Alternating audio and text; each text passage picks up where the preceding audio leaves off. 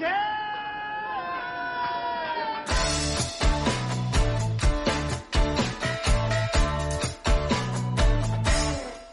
客官来了，您呢？说是嬉笑怒骂，京字京韵，老北京字里行间，品茶听书，逗你笑。本节目呢由喜马拉雅 FM 独家播出啊！今儿个是礼拜一啊，又该给您嘚啵北京的传奇故事了。今儿嘚啵点什么呢？呃，文化节目啊，还是听我给您念首诗啊。说是家住周至枣林川，手执铁锁把虎拴。玉帝爷家清风过，风无一指赵玄坛。嗯，赵玄坛怎么这么耳熟呢？赵玄坛啊啊啊，是财神爷呀！行啊，你这知识可够渊博的。这不是成天听丁儿爷的老北京茶馆吗？那想不知识渊博，臣妾臣妾都做不到啊！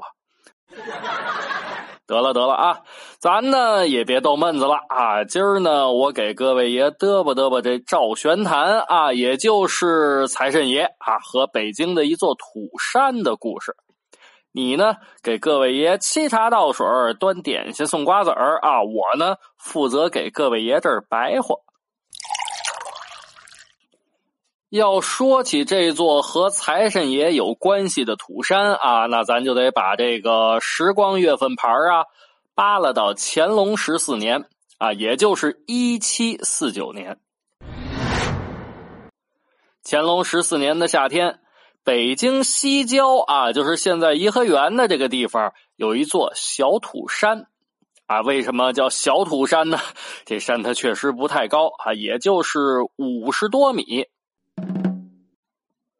但是啊，您别看这山五十多米，那是苍松翠柏，古木狼林，一走近您就能闻到，哎呦，淡淡的松柏树的味道。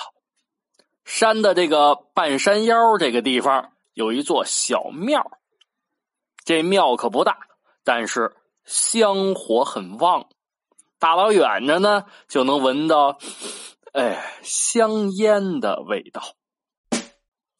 红墙灰瓦，庙门上没有牌匾，跨过这山门往里头走，有一座主殿，抬头看。床板大小的一块匾额，蓝色衬底，金粉勾线，三个苍劲有力的楷体大字“财神殿”。跨过这门槛子往里头走，就是神龛了。咱一起啊，往神龛里头看看。嘿，你看这尊神像，那铜体涂金。神像身高一丈挂零，膀阔三庭，肩宽背厚，八字利剑的眉毛，一对大豹子眼儿，通关鼻梁，四方海口，海下短钢髯，俩眸子烁烁放光。右手揽着金装宝鞭，左手呢托着三层聚宝盆盆里头是大小元宝，珊瑚玛瑙，金光灿灿。胯下骑着一只黑色的老虎，威风凛凛。这这神龛里头供奉的谁呀？这么威风？嗯，丁儿爷，丁爷，我知道是尉迟恭。别瞎闹啊！别瞎闹啊！财神殿供奉尉迟恭，你你这是想让尉迟恭跟赵公明俩人打起来是吗？那这拿金装鞭的不是尉迟恭是谁呢？你看看啊，长知识去吧！啊，别一看拿这金装鞭的就是尉迟恭，财神爷赵公明也拿金装鞭。所以说呢，这财神殿里头供奉的正是这位财神爷赵公明。别看是一座几十米的小土山啊，一座几亩地儿的小庙，香火很旺盛。为什么呢？因为每年的四月十五这一天，总有一户周遭的穷人会得到一笔意外之财。大家就说啊，这都是财神爷显灵，接连几年都是这样。这事儿呢，就传到了小土山西南的村子里头了。这村子里头有一家大财主啊，叫王有才啊。您听这名儿 就够有才的啊，叫王有才。王有才这个人呢，贪心不足，家里头有钱啊，占着房，躺着地，但是啊，还觉得，哎呀，我这个钱呐不够。还想更有钱，他呢可就打起这财神爷显灵的主意了。在乾隆十四年四月十五号这一天，那王有才也真有办法，穿上他们家长工的那破衣裳，啊，到这小土山上去赶庙会。要说啊，也是不容易啊。他从这东头，哎呦，走到西头，从这南头，哎，转悠到北头，就围着这庙就转呐。老爷儿没出来的时候就去了，等这老爷儿都落了山了，也没看见个长得像财神爷的人。哎，没辙，回家吧。这一天，把他累得跟孙子似的。到家之后，脱鞋上炕，往炕上一躺，倒头就睡呀。他就发现呢，哎，从这个小土山的财神庙里头走出来俩半大小子，一胖一瘦，个头呢一般高，都穿着这红色的小肚兜，走起路来哎一蹦一跳的，还挺俏皮的。就听着那个胖小孩说。我说啊，师傅叫咱俩今天晚上把那一瓮金豆子给一个善良的穷人，嗯，咱们出来就晚了，咱们赶快吧。那瘦小孩呢就问：“你还记得师傅说给谁吗？”那胖小孩说：“呃，师傅说是山西边的住家，叫呃叫李老大。李老大，对对对。”师傅还说，他家有个娃娃，眉毛尖上有颗黑痦子。嗯嗯，师傅让咱俩把金豆子埋在他家西屋旮旯里。咱们赶快吧。听着说话啊，就看见这两个小孩走到山后头的一棵松树底下，吭哧吭哧，哎呦哎呦，挖出了一个青灰色的小瓮来。啊，什么是瓮呢？啊，就是瓦罐啊，这个大肚小细口的瓦罐叫瓮。这小瓮呢，也是啊，细脖子大肚子，上面有鬼脸的图案，里头哎呦，满满登登的，全都是金豆子。瘦小孩提起小瓮就要走，小孩嘛，那是搬不倒骑兔子，没个稳当劲儿。咔嚓！哎呦，不小心这青色鬼脸瓮就磕到旁边这石头上了啊！咔嚓一块哎，这个小瓦片就掉下来了。小孩呢，好像也不在意啊，蹦蹦钻钻的 就走了。哎哎，别走，别走！王有才的着急呀！一睁眼，呃呃，原原来是做梦啊！但是呢，这王有才啊，他可是呃财迷了心了，扑腾一下子窜起身来，跳下炕，登上鞋，这这这鞋可都没提上，就这么踢了他了，踢了他了，就往这小土山跑。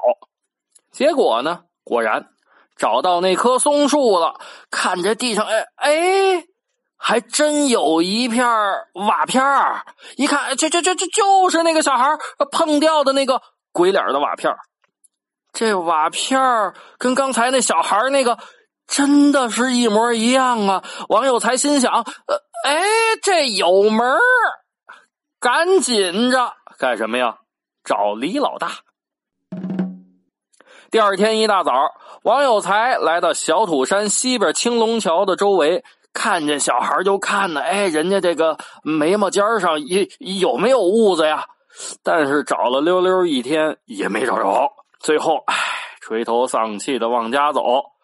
这一天又是水米没打牙，又渴又饿又累。正好这功夫。有个卖切糕的老头在这路边上卖切糕，切糕哎！这王有才呢，出来的着急，他他他也没带钱。哎呦，但 是这一摸这肚子，他确实挺饿的。过来也没说那么些个，抓起来就吃啊！吃完了说。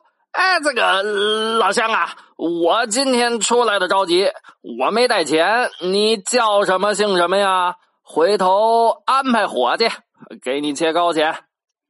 这老头呢就说：“我呀姓李，街坊四邻的呢都叫我李老大。没有钱呢，哎哎哎，李李李李老大。”王有才一听说李老大，那真是。踏破铁鞋无觅处，得得得来全不费功夫啊！又，心里美，赶紧的问：“呃呃，切糕钱少不了你的啊？”呃呃，不是，我是说呀，没有钱呀，就算了。啊，不是不是，呃呃，钱肯定给你啊！你们家这孩子多大了？哎，您说这李老大为什么叹气呀？这李老大说了。我呀，打了半辈子光棍了，四十岁才娶媳妇儿。这娃呀，嘿，不怕您笑话，还在我家婆娘的肚子里呢。您说这事儿呢，怎么这么巧？正可巧说到这儿，从街里头呼哧呼哧跑来一孩子，说：“哎，李大叔，李大叔，大婶子生了个胖小子。”嘿，这李老大一听，拔腿就往家跑啊！这王有才呢也跟着跑，假模假式的还跟着忙活啊，里头外头的给搭把手啊啊！偷偷摸摸的，王有才一看这孩子，哎呦呵，果然这眉毛尖上有个黑痦子。过了几天。王有才啊，提着饽饽匣子和两瓶酒到李老大家去贺喜啊，然后呢，隔三差五的也上门看望。这一来二去的，两家人就熟了。有一天，啊，呱，咔嚓嚓嚓嚓嚓嚓，天上狂风大作，暴雨倾盆，李家这房子呀，年久失修，咵嚓就塌了。王有才一看。哎，机会来了！就和李老大说：“我们家祖坟边上啊，有看坟地的几间房子，你呢就先住着，甭回来吧。”李老大也是实在人，这房子一塌，确确实也是没地方住啊。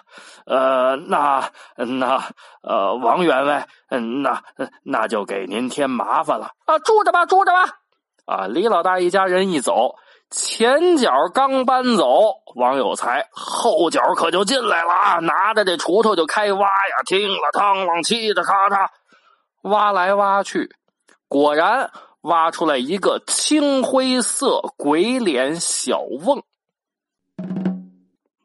这王有才赶紧摸啊，从兜里摸出那块瓮片一对，妈呀，就是这个！他伸手就往里掏啊啊！这嘎，结果瓮里头钻出几条蛇，也就咬了一两口，就看见这王有才，哎哎，这嗯，个儿搂一下子躺倒在地，我这不口吐白沫，这身体不停的哆嗦，一会儿就不省人事了。结果呢？等他们家伙计几天之后找到他的时候，这人呢已经死透了。这李老大不愿意老是占别人便宜啊，积攒了点钱之后呢，就想把这塌下来的老宅子给盖起来。于是呢，李老大又回到了青龙桥，重新盖这房子。这盖房子，您您也得挖地基呀。这李老大呢，啊，就开始挖地基，咔嚓咔嚓，挖着挖着，哎，这这怎么有一个呃，有有有一个坛子呀？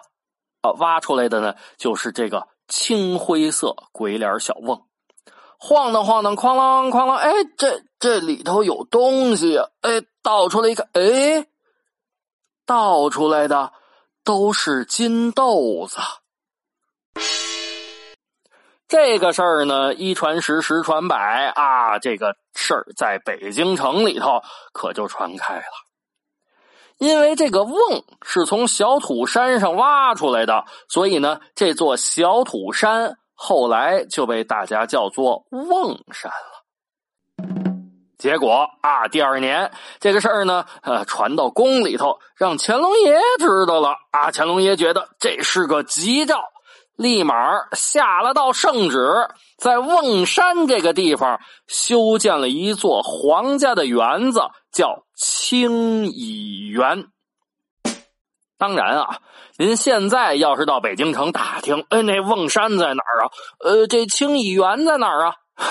那恐怕是没人知道了，因为现在瓮山它不叫瓮山了，叫什么呢？叫万寿山。这清漪园呢，也不叫清漪园了，叫颐和园。前面呢，咱们讲了这个故事，是因为财神爷赵公明引起的。但是呢，根据武王伐纣平话、封神演义、七剑书、三教源流搜神大全，还有就是这个重修玄坛赵公元帅庙碑记等等的。文献的记载，这赵公明，嗯嗯，没被姜子牙封为财神呢。哎，那那那这问题就来了，他不是财神，为什么民间把他当财神供奉着呢？这这又是怎么回事呢？啊，由于时间有限，咱们今儿就讲不了了啊。您呢，帮我们多多转发，我后面再跟您白话。得嘞，今儿个呢就给您嘚啵到这儿啊！咱老北京茶馆每周一、三、五晚上六点钟准时更新，为您讲述诡异的北京传说、故宫的秘闻野史、猎奇故事，还有地道的北京美食。您呢可以下班路上听啊，也可以有功夫再听。